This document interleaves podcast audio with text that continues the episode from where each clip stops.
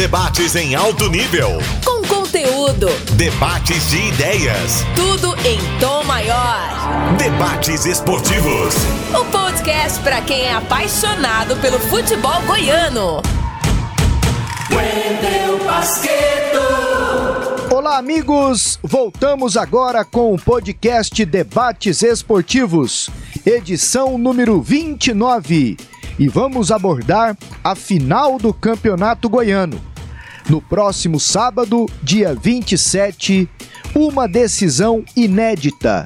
Jogo único, estádio Antônio Ascioli, com VAR, Atlético que busca o 15º título na história.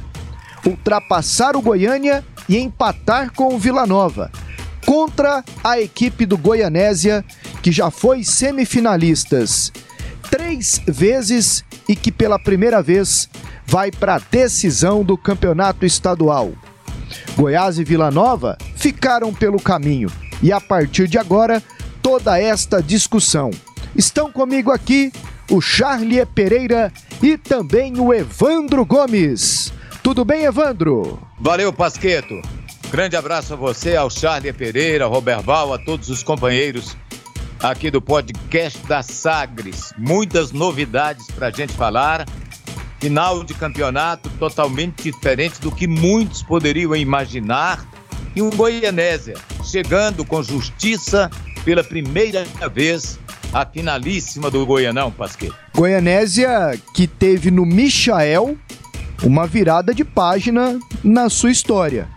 E aí podemos considerar desde quando ele apareceu naquele jogo de 5 no Vila Nova, até agora a venda pelo Goiás para o Flamengo, em que o Goianésia pegou um dinheirão. Trabalho sério lá também e falaremos disso. Charlie Pereira mais uma vez aqui com a gente. Tudo tranquilo, Charlie? Tudo, tudo muito tranquilo. Grande Wendel Pasqueto, um abraço ao Evandro Gomes. Olha, pegando aqui a história do, do, do, campeonato goiano, dos títulos do campeonato goiano, a gente tem o Goiás com 28 títulos, é o maior campeão aqui do nosso estado. Uma distância grande para o Vila Nova, que é o segundo, tem 15 títulos, o Atlético 14, e se vence o Goianésia na decisão, iguala essa marca do Vila Nova, ultrapassa o Goiânia, que tem 14 títulos, e aí a gente vai para clubes do interior, que conquistaram algo que o Goianésia tenta conquistar agora, que é o troféu do Goianão. O craque tem dois títulos, né? Lá em 67, que foi conquistado diante do Atlético, e em 2004, que foi conquistado diante do, do Vila Nova. O Anápolis conquistou o título em 65 diante do Vila Nova. O Goiatuba em 92, a fórmula de disputa não, não tinha-se uma decisão, era um quadrangular final, mas o Goiás foi o time que, que deu mais trabalho para o Goiatuba ali. Goiatuba levantou o troféu em 92. O Itumbiara campeão em 2008 em cima do, do Goiás né? Itumbiara lá do prefeito Zé Gomes, falecido. São os clubes do interior que já chegaram, né? Que já levantaram o troféu de campeão, né? Craque, Anápolis, Goiatuba e Itumbiara. A Napolina já chegou em três decisões. O Novo Horizonte de Pameri em duas decisões. A Aparecidense em duas decisões. O Santa Helena em uma né? São os clubes que chegaram aí, clubes do interior que chegaram para decidir título e agora o Goianésia, né, entra para esse hall que chega a uma decisão.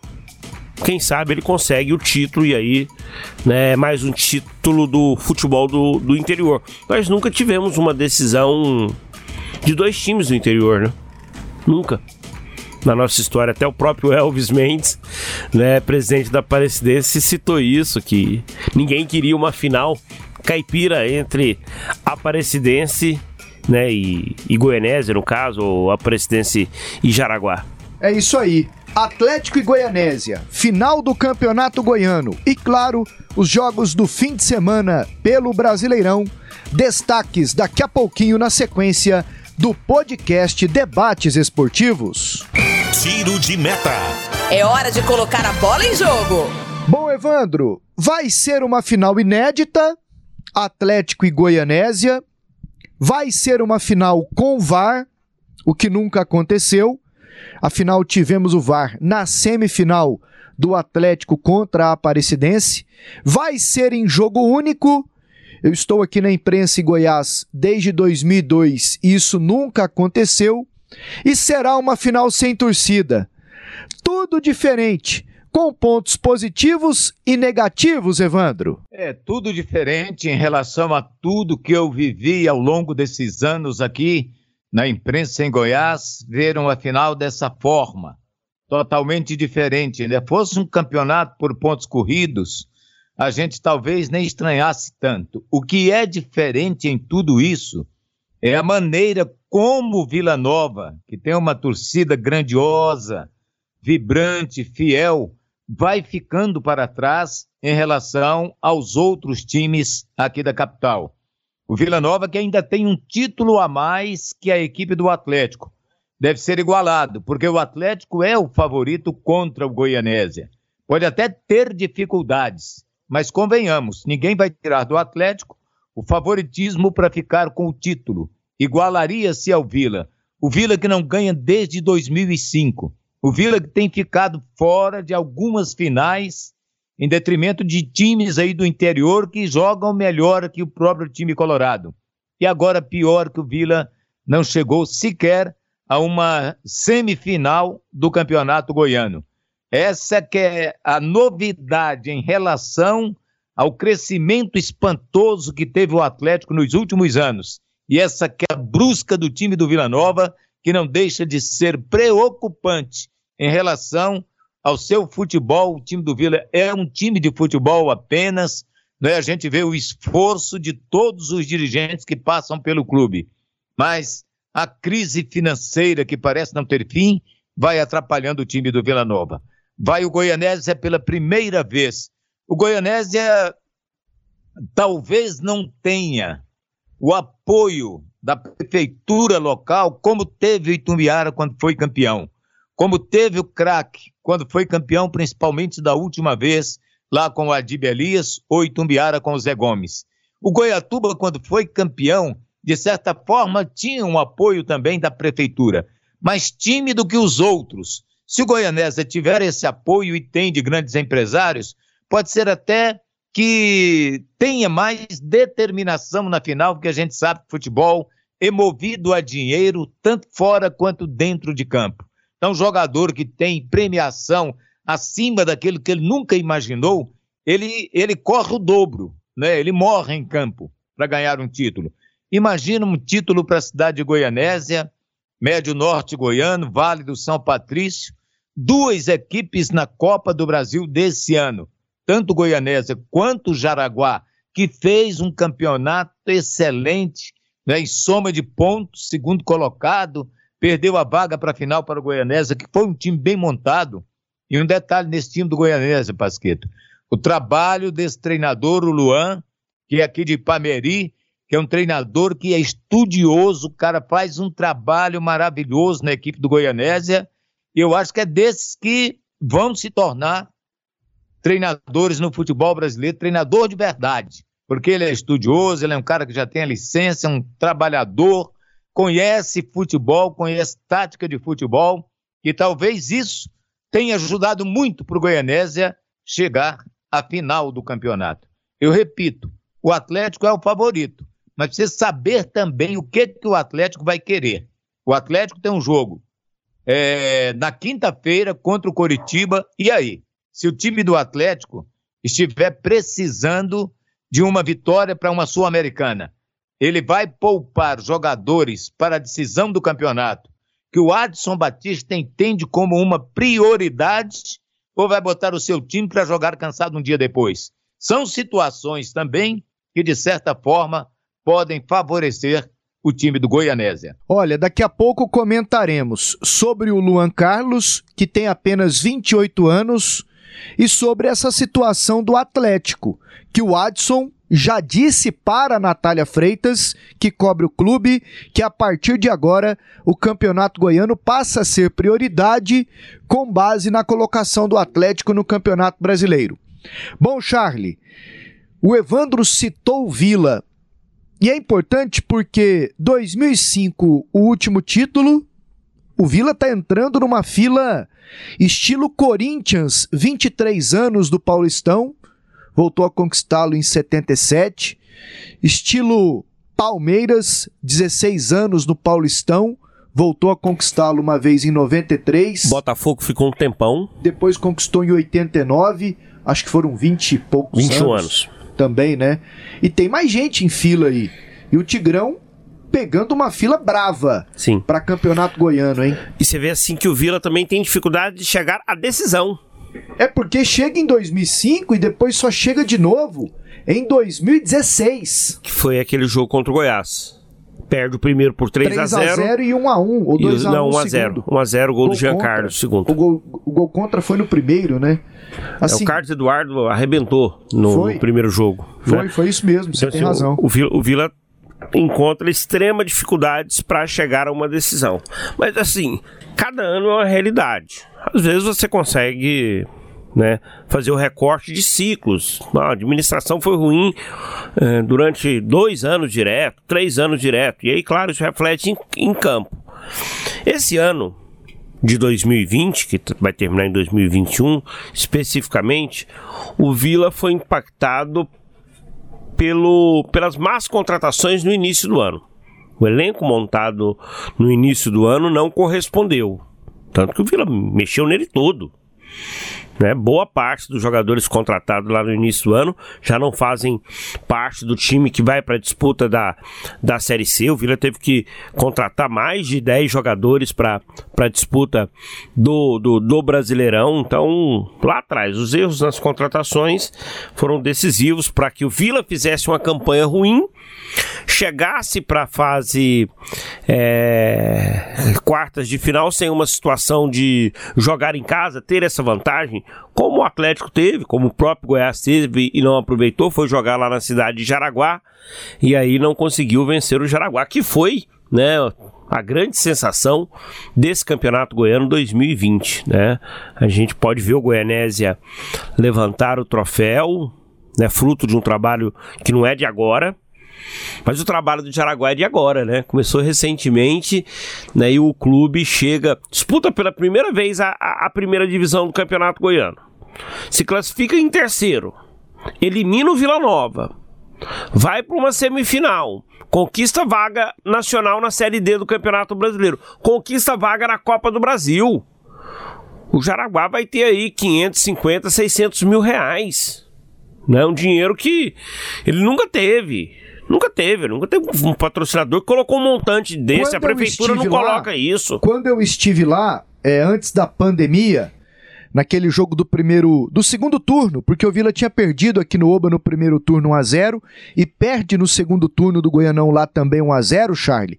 Após a partida, pô, infelizmente eu não lembro o nome, mas eu conversava com o secretário de esportes de Jaraguá, já que a prefeitura à época dava apoio, mudou-se o prefeito, mas eles continuam apoiando. E ele dizia: não estamos preocupados em ganhar o Goianão. Claro que. Claro que tinha esse anseio, mas nós precisamos é da Copa do Brasil para ter uma receita que nos vai que vai nos ajudar durante a temporada 2021 inteira.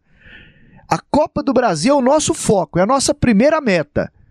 Esse era o discurso deles antes da, da fase mata-mata do Goianão. E, e- e é um, e é um discurso que o tempo se encarregou de, de, de dar a ele essa conquista que é a vaga na Copa na Copa do Brasil, né? Teremos aí é, quatro representantes goianos, poderemos ter o Vila quinto representante, vai depender do ranking nacional e aí o Santos na Libertadores é decisivo para que o Vila entre pelo ranking, então fica a torcida aí, Evandro, né? É, ainda mais pelo Santos, não né? vai ser difícil torcer, né? Né? Vai ter que torcer Pra pro muita Santos, né? gente. A, Luci- Duas vezes, né? a Luciana, a Luciana me ouviu falando isso no rádio. Uai, então pra dar certo pro. A Luciana é Vila, né? Então pra dar certo pro meu Tigrão tem que torcer ainda mais pro Santos. Eu falei sim. Vai ter que. Futebol, né? Junto, Vocês sabem um detalhe assim que eu achei interessante nesse campeonato, que está terminando agora, que ainda é do ano passado, ah, o surgimento de jovens e competentes treinadores. Se você pegar lá no começo, o Lucas Oliveira, o trabalho, o Jaraguá chegou onde chegou, foi graças ao trabalho dele lá no começo. O Jaraguá começou de forma fulminante, encaixando cinco vitórias. Eu acho que nunca um time do interior conquistou tanto. Não sei se o Itumbiara uma vez fez isso lá, mas o time do Jaraguá arrancou com o Lucas, veio lá de baixo, chegou chegando, né? E você vê um Thiago Carvalho fazendo esse trabalho espetacular na Aparecidense. Que time bom da Aparecidense. O time da Aparecidense vai dar trabalho no Campeonato Goiano agora de 21. Pode escrever. Vai bater de frente com os grandes aqui da capital. O time é bom, time é arrumado. Se não perder ninguém, vai para frente. E o Luan Carlos, que sem dúvida nenhuma vai disputar com o Thiago Carvalho a condição de melhor treinador da temporada. Não é porque mesmo que o Marcelo Cabo ganhe, ele chegou agora, já no meio, ele não participou do começo do campeonato. Então, para a gente ser justo, né, um treinador do campeonato goiano teria que ser desses meninos aí que começaram lá na frente a competição, estão e principalmente o Luan. Ótima lembrança, Evandro. Ótima lembrança. Luan Carlos e Thiago Carvalho. Aliás, o Luan Carlos está com apenas 28 anos como você mencionou no início do programa, natural de Ipameri. Chega com o Goianésia na final do Goianão. Ele que já foi técnico do Calcaia, do Floresta, do Ceará, do Atlético Cearense, do Novo Horizonte aqui de Ipameri, do Uniclinic, também do Ceará, que virou o Atlético Cearense e começou a carreira no Grêmio Anápolis. Quantos anos ele tem? 28 apenas. É um técnico muito jovem, né? Então tem muita ainda. Aliás, já é meu voto. Para pro técnico do Goianão? Melhor técnico do Goianão. Porque o Goianésia fez um campeonato muito consistente. Nunca esteve lá embaixo. Ele entra na faixa dos oito primeiros, ficou ali em cima, tranquilo, conquistou a classificação com antecedência, trabalho consistente. É meu voto já, o do Luan Carlos. Bom voto. E acho que muita gente vai me seguir nesse voto, viu, Charlie? Inclusive o doutor Marco Antônio Maia, que Será? é o presidente do Goianésia. Será que ele vai está votar? aqui com a gente. Para mim, o Luan Carlos é o melhor técnico do Campeonato Goiano até agora. Evandro Gomes, faça as honras da casa, por favor, aqui no podcast Debates Esportivos. Quem é esse Goianésia? O que foi feito? Qual a estrutura? Para explicar isso tudo para a gente, sobre um dos finalistas do Goianão, está o Dr. Marco Antônio Maia, presidente do clube. Comece a entrevista, por favor, Evandro. Muito bem, um prazer enorme conversar com o Dr. Marco Antônio. Eu sei que ele divide o tempo dele entre a delegacia lá de Goianésia e o Goianésia. Nem sei o que é mais difícil, se a cabeça dele ficou mais voltada para a delegacia ou para o time do Goianésia nesses últimos dias. Doutor Marco Antônio, bom tê-lo conosco aqui no podcast Sagres.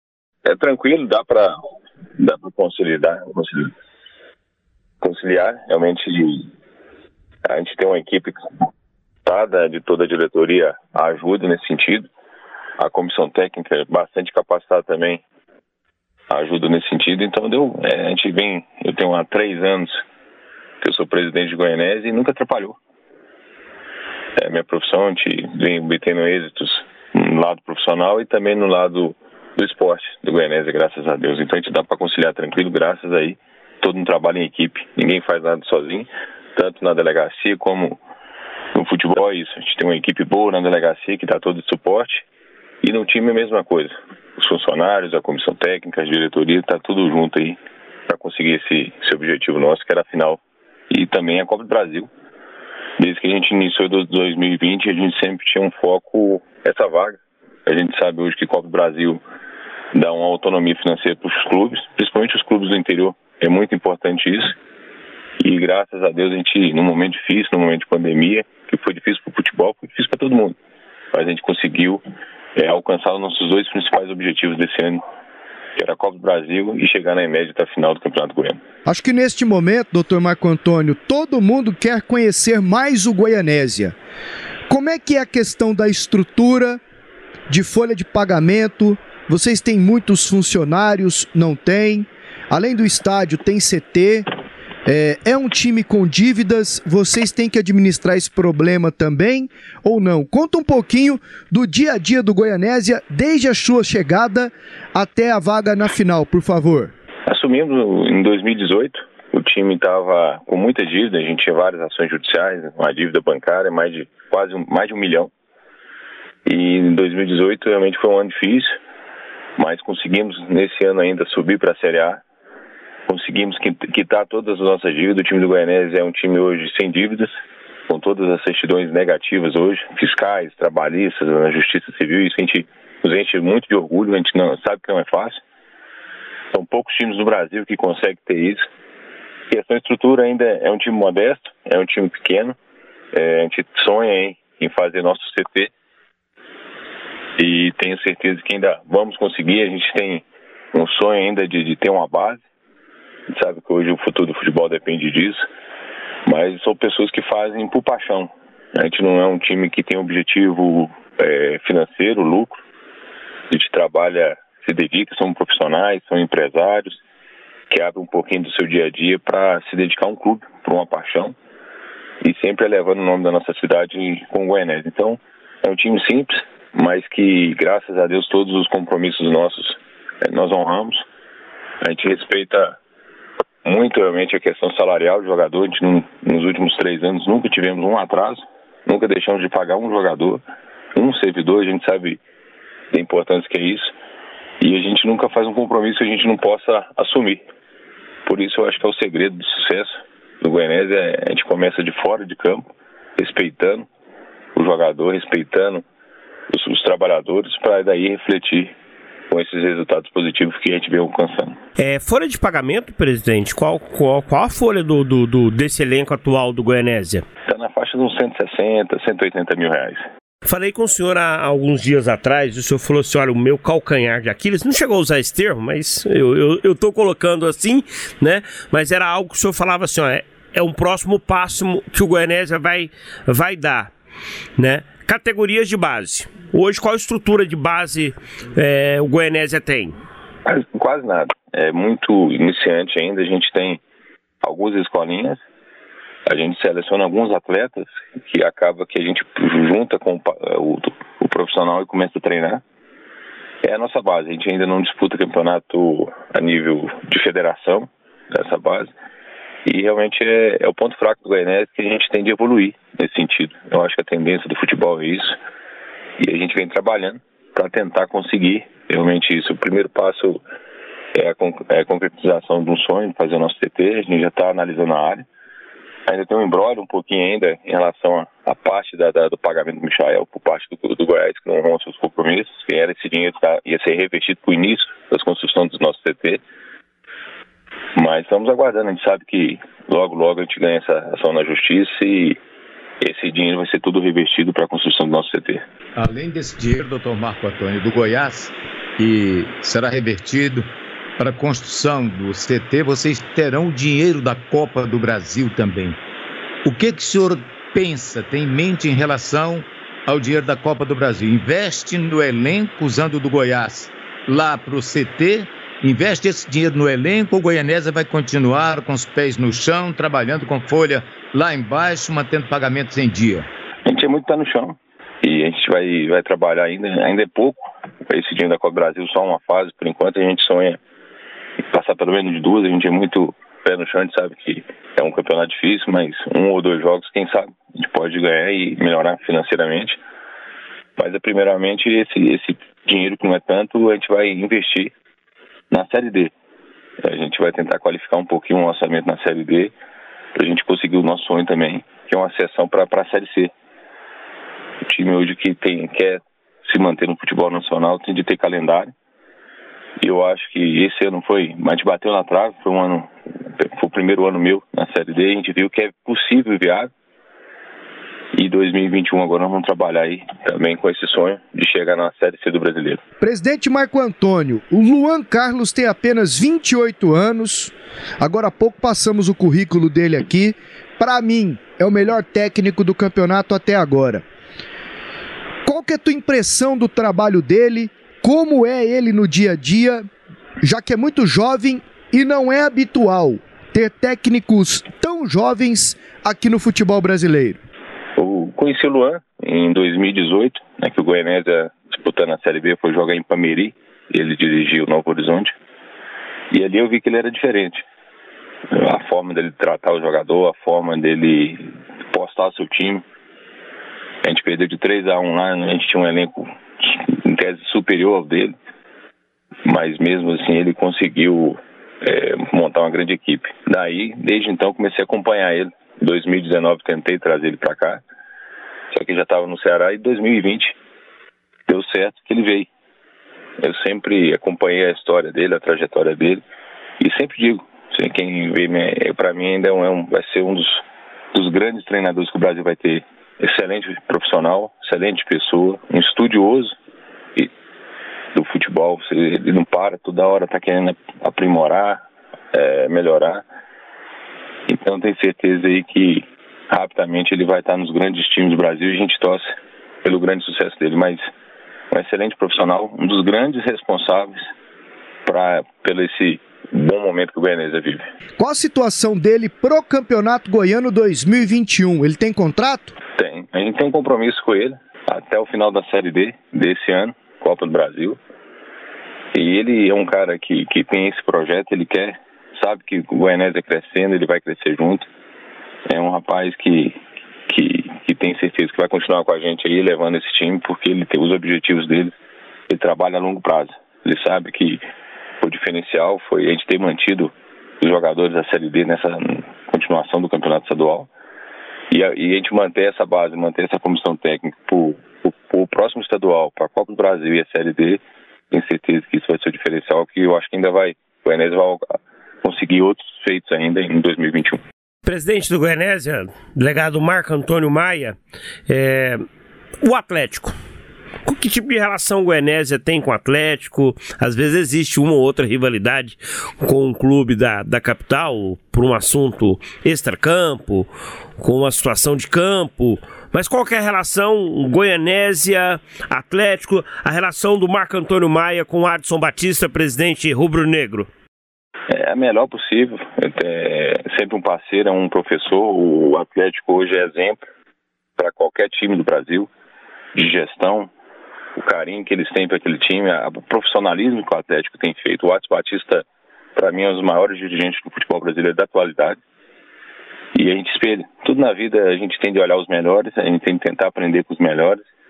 E tenho certeza que o Atlético, a diretoria toda e tudo que o Atlético vem fazendo é um espelho para nós aqui do Goianese. A gente vai estar tá jogando com o melhor time do estado hoje.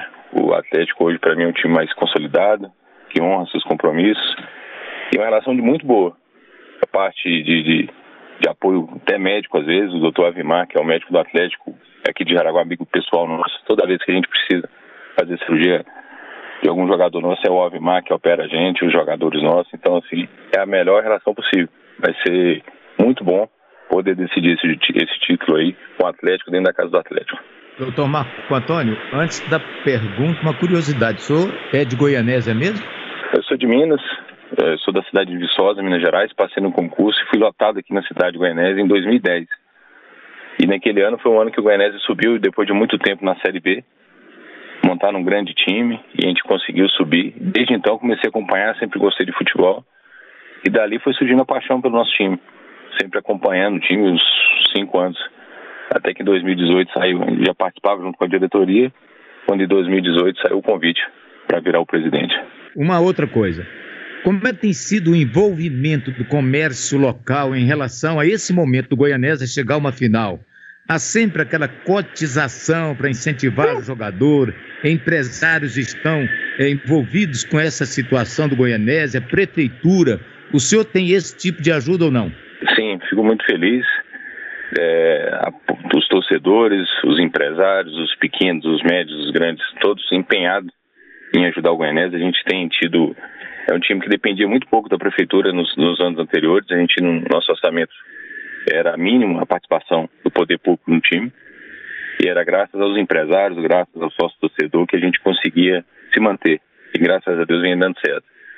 É, o nosso novo prefeito, Leonardo Menezes, gosta do futebol, esteve presente em Jaraguá, prestigiando a gente e já se comprometeu a ajudar também. Então, está o poder público, dentro das limitações, a gente sabe que a gente vive um momento difícil, que tem outras obrigações, o poder público, mas dentro do possível a gente acredita que sempre pode ajudar e tenho certeza que a prefeitura também vai abraçar esse time que representa a nossa cidade, as empresas, vários empresários que são da cidade, outros, a própria Fricó, que é de Goianésia, mas está em Trindade, abraça a gente também, a Jales Machado, e são vários que, que apoiam o Goianésia e são frutos disso.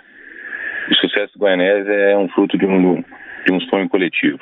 Presidente, jogo único não sei se é a sua opinião, mas para mim encurta o favoritismo de um grande para um time menor. Nesse caso, encurtaria para mim o favoritismo do Atlético para o, o Goianésia. E temos o VAR na final. O Elvis Mendes, da Aparecidense, disse que cada time pagou 12 mil reais, além dos 12 mil reais da federação. O Goianésia já está de acordo com o VAR na final do Campeonato Goiano também? Sim, a gente estava de acordo com o VAR na semifinal, mas teria de transferir o jogo para a cidade de Goiânia, infelizmente não foi possível isso. E a gente acredita que a tecnologia vem para somar, veio para ajudar, então a gente vai ser parceiro sim da federação, do Atlético, vai estar junto com o VAR e tenho certeza que vai ser para brilhantar mais ainda esse futebol e que seja definido dentro de campo, né, que não seja por erro. E eu acho que o VAR elimina, tenta eliminar um pouquinho isso. Então a gente vai ser parceiro. E sobre o favoritismo, realmente concordo. É um jogo só. O Atlético é um time superior, é um time que vem de Série A disputando uma vaga na Sul-Americana. Um grande time. Mas o, o, bonito do futebol é isso, é que às vezes o pequeno pode surpreender. Lá dentro é 11 contra 11. E tenho certeza que é, é possível sim sonhar e talvez a gente trazer esse troféu para a nossa cidade. Foi bom ouvi-lo aqui no nosso podcast Debates Esportivos, doutor Marco Antônio Maia pudemos aqui passar para o torcedor goiano e para o nosso ouvinte, internauta, um pouquinho mais sobre o Goianésia e boa sorte na final. Obrigado, meus amigos, a todos e bom trabalho. Parada obrigatória. Vamos ouvir e debater o que disse o boleiro, o professor, o Cartola. Solta a entrevista. E depois de ouvir o presidente do Goianésia, o Marco Antônio Maia, agora o presidente do Atlético aqui no podcast, o Adson Batista. Final contra o Goianésia. E neste bate-papo com a repórter Natália Freitas, ele disse que o Atlético tem a obrigação de conquistar o campeonato goiano. A história, ela só reconhece quem conquista. Títulos são importantes. Quando chegamos no Atlético, até tinha nove.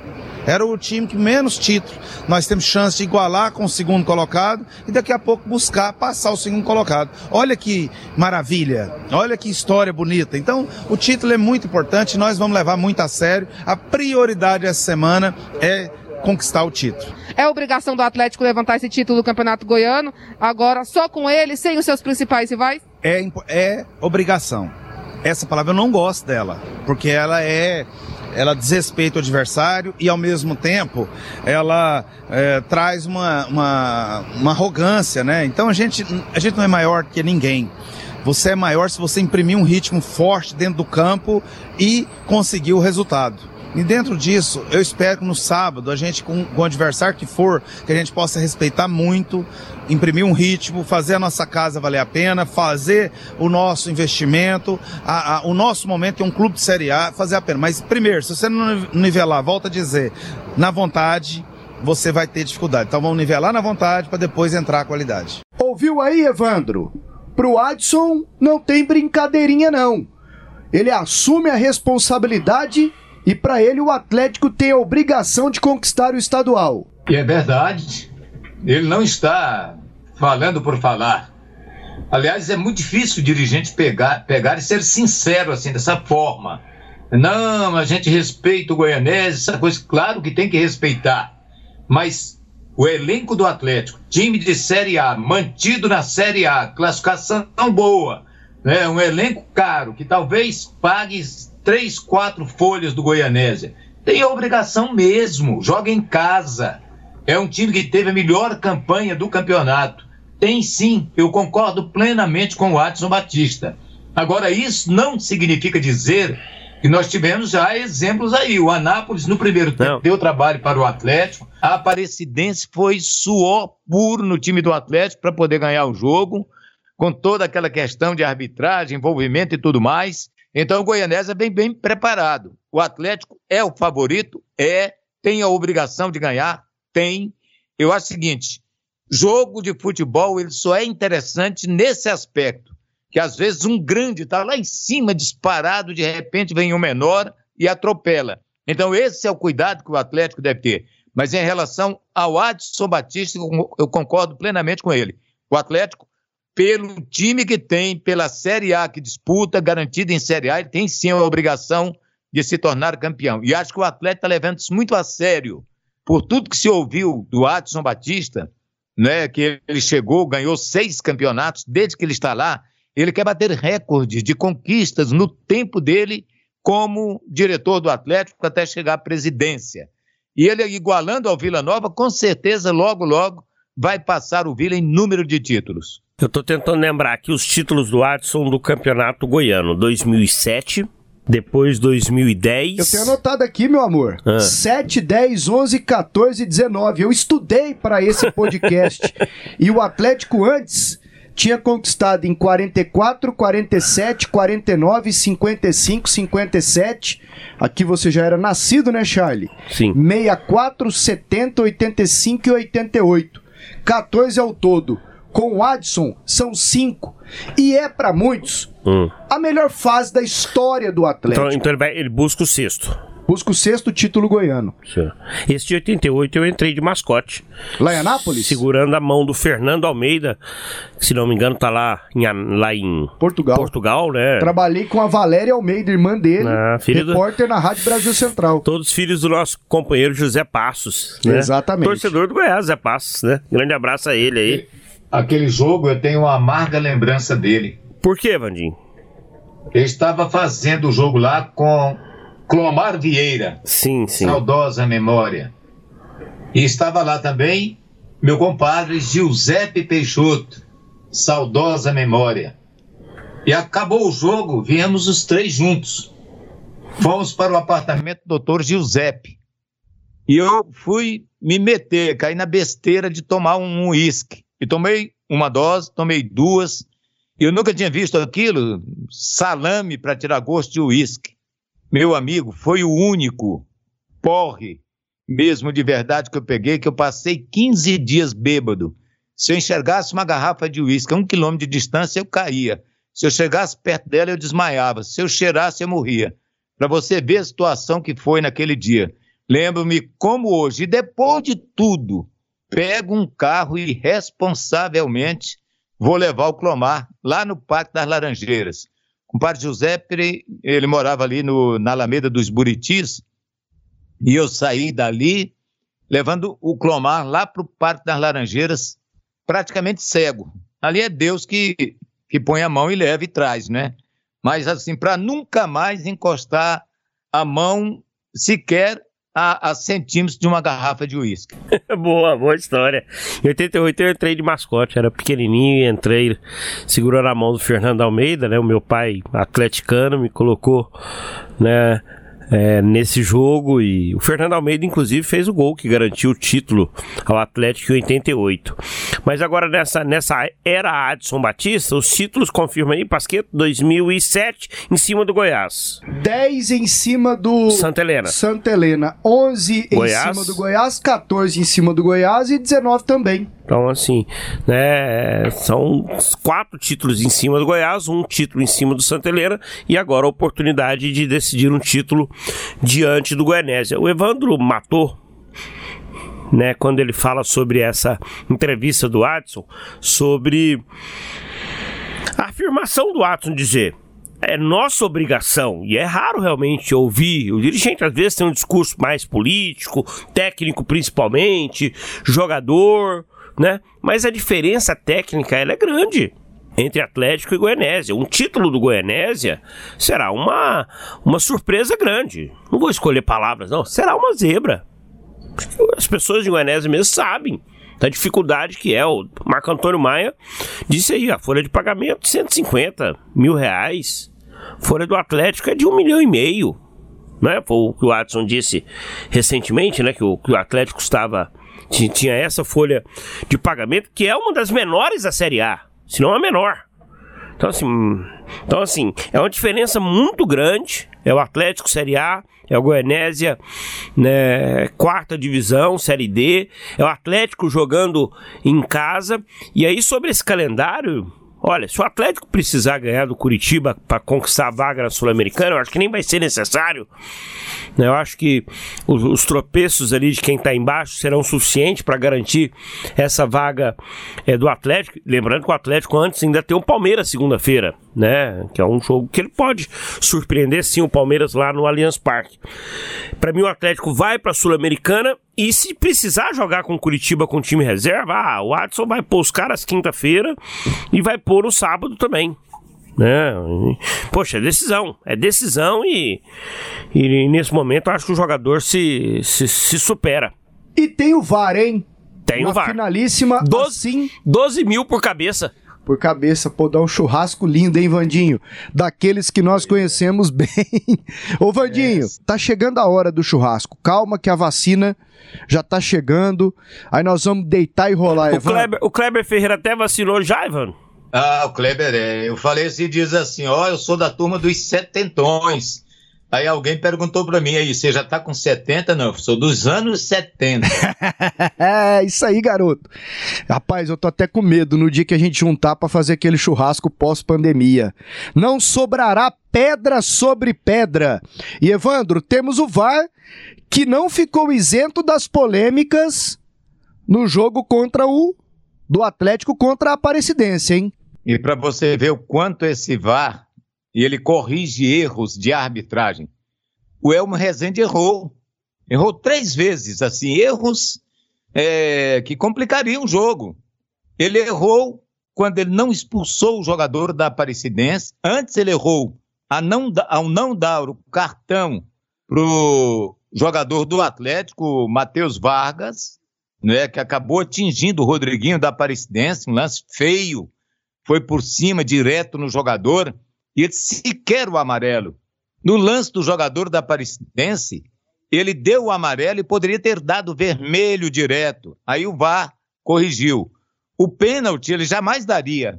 E eu confesso também que foi meio complicado ali, só a televisão para marcar aquele pênalti para a Aparecidense.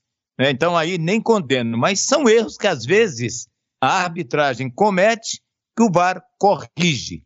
né? Nem sempre ele corrige tudo, mas na maioria das vezes sim e corrige para o bem. O que eu lamento em relação ao VAR é que ele não vai. Nós não teremos eles assim todos os jogos do Goianão 2021, que começa já no dia no dia 28.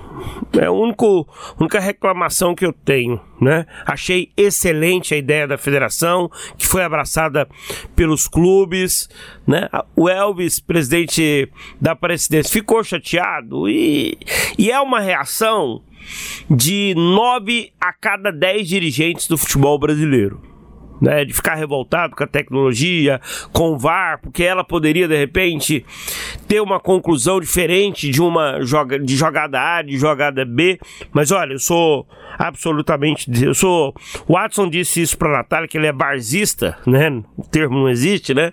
Mas usou uma, um, um termo aí. E eu também sou barzista, sou muito a favor aí do VAR. Pena que no Campeonato Goiano 2021 nós não teremos assim nos jogos da primeira fase. Tudo, tudo indica que não, porque é caro, né? A gente falou 12 mil por cabeça, o Atlético vai pagar 12 mil, o Goianésia vai pagar 12 mil, a Federação 12 mil.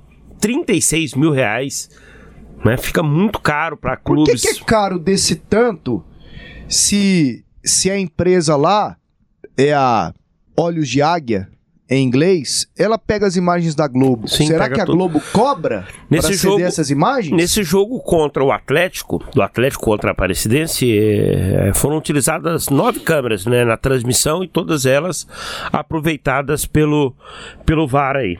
Foram 16 lances checados e dois revisados, que são eles o pênalti para a Aparecidense e a troca do cartão na expulsão do Lucas, da Aparecidense do amarelo para o vermelho. E tá caminhando, né, Evandro?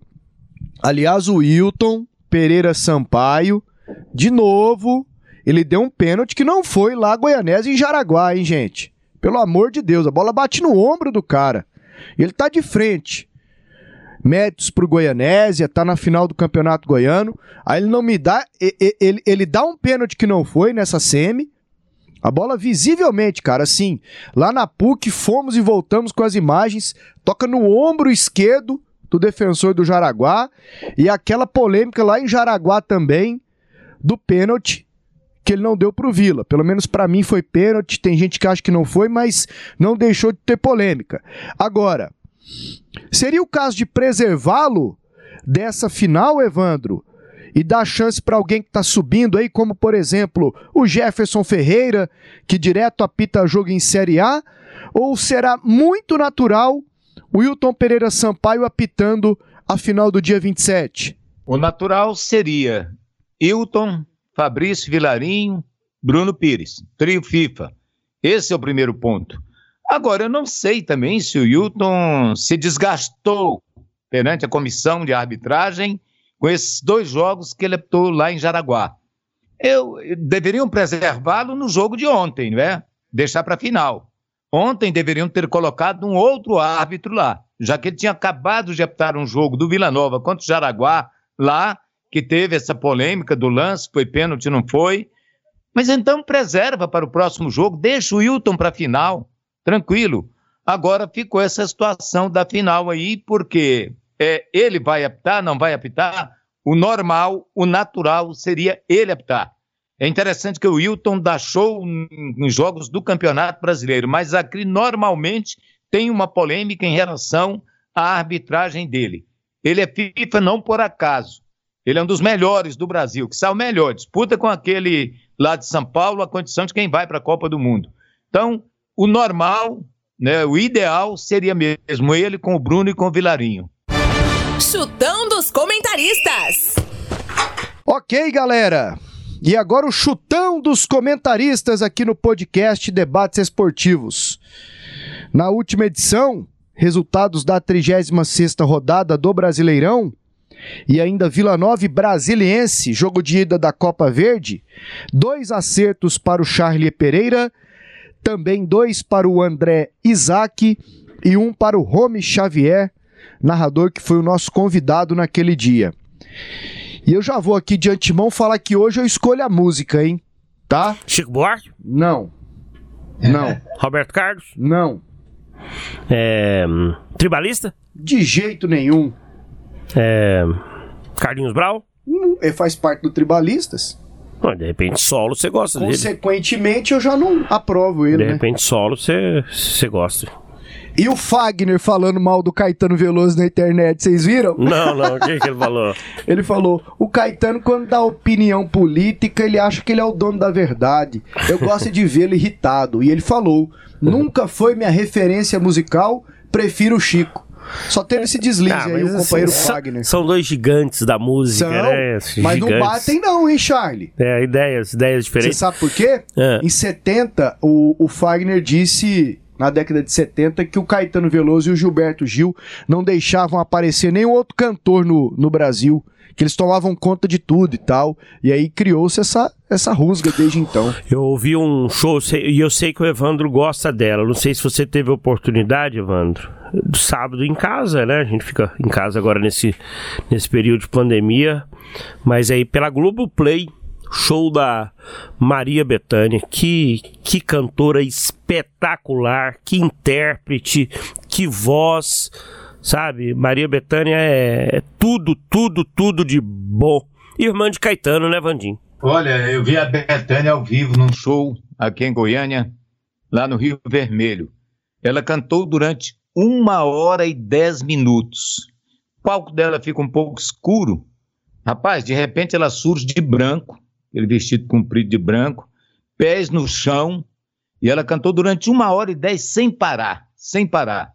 Nesse, nesse show dela, ela estava interpretando Chico.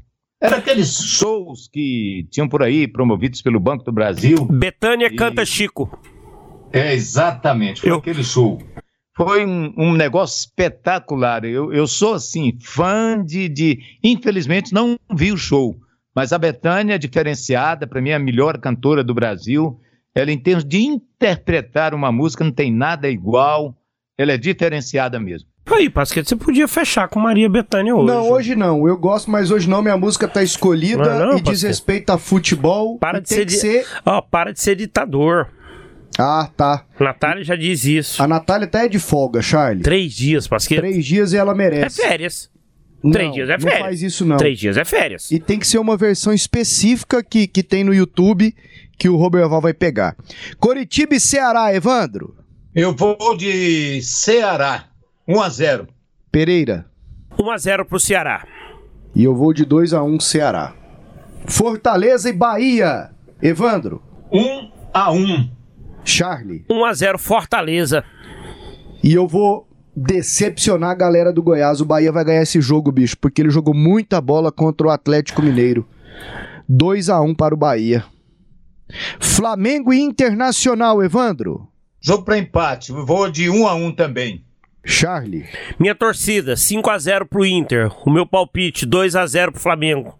Pra mim, o Flamengo ganha também, 2 a 0 Corinthians e Vasco, Evandro. 1 a 0 Corinthians. Charlie. Eu vou ficar de 1x0 pro Timão. E eu vou de 2 a 0 para o Corinthians. Esporte Atlético Mineiro, Evandro. 2 a 1 para o Atlético Mineiro.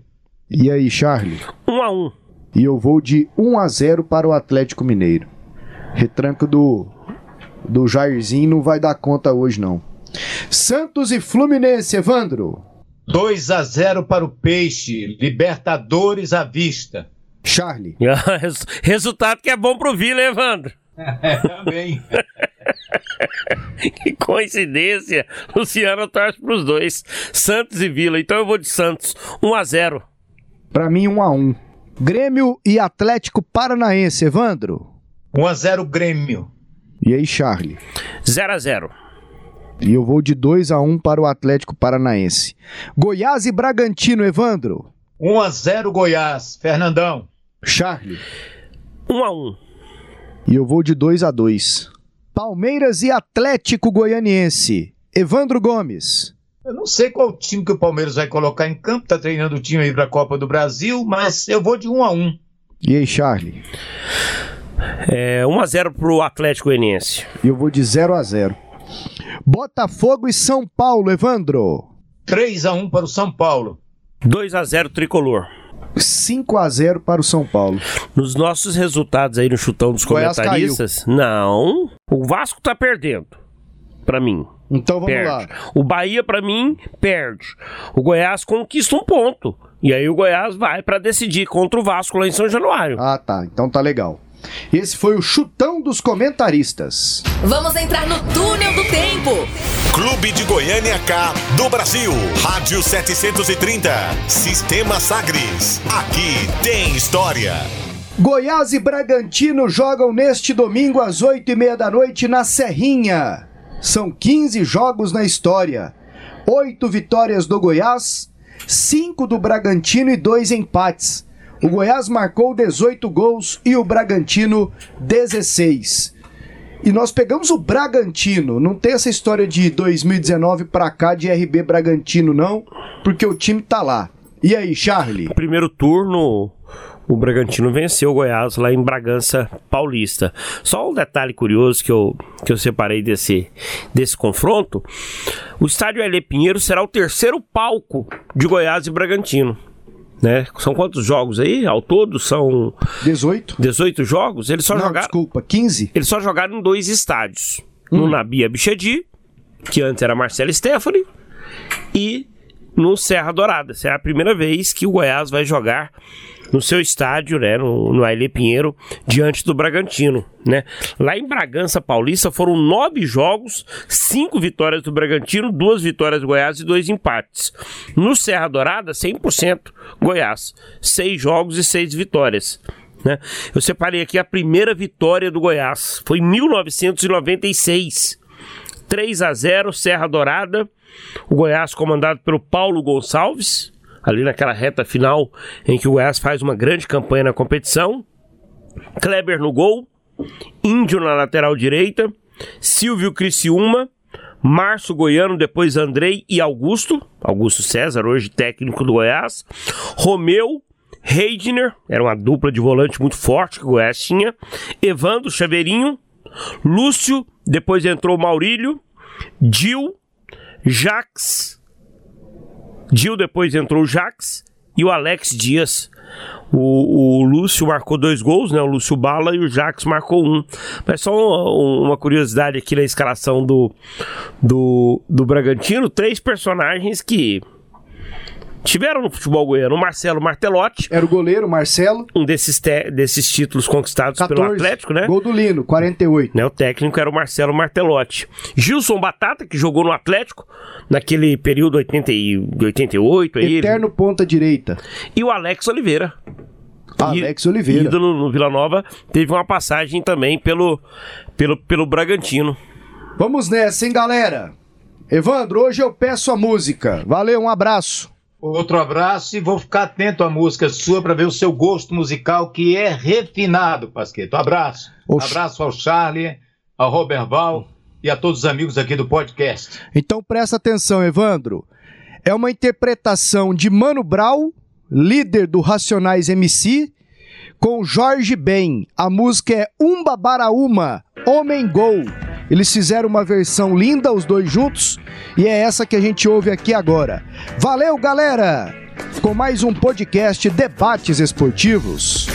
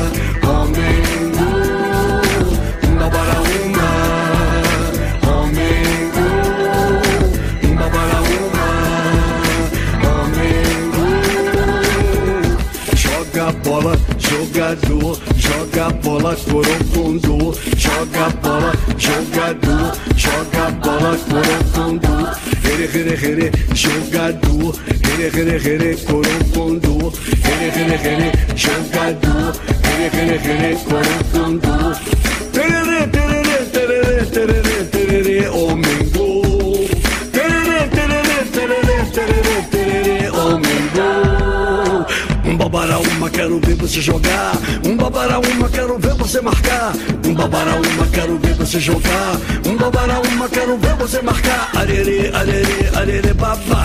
Arerê, arerê, arerê, babá. Arerê, arerê, arerê, babá. Arerê, arerê, arerê, babá. Ponta de lança, africano, quero ver, quero ver a rede balançar. A galera quer sorrir, a galera quer cantar, a galera tá feliz, ela quer comemorar. Uma, uma, uma.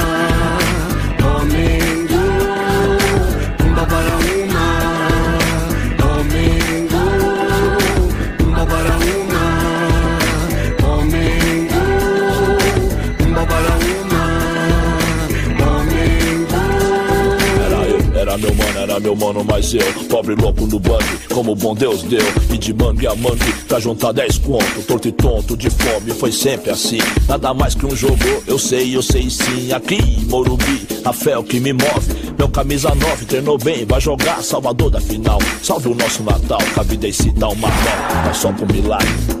Um leão com cabeça de vaca. Sob o assédio do crime sem gostar de ninguém. Meu time é quem me inspira por falta de alguém. Onde como ele estiver, tente se puder. Corajoso no domingo, chuvoso a pé. Só quem é, é rato de estádio Sabia? No rádio já dizia Estame minoria, quem achou, quem diria? Sonhei com esse dia, são quase 10 anos Sem gritar campeão. São Paulo tá vazio, 100 mil Morumbi, adversário é forte, vai ser tri. Atenção Brasil, atenção Da bola vem, quase sem pretensão Aos 27, o silêncio canta A explosão, crioulo, rei tem a sorte. Vida e morte no clássico sim. Momento mágico pra mim, sofredor. Passe curto pelo meio, verde intermediária Alcança o meio esteve, vai a linha de fundo A bola, parte rasteira, cruza pequena área aos pés Do nosso herói, o sentido de tudo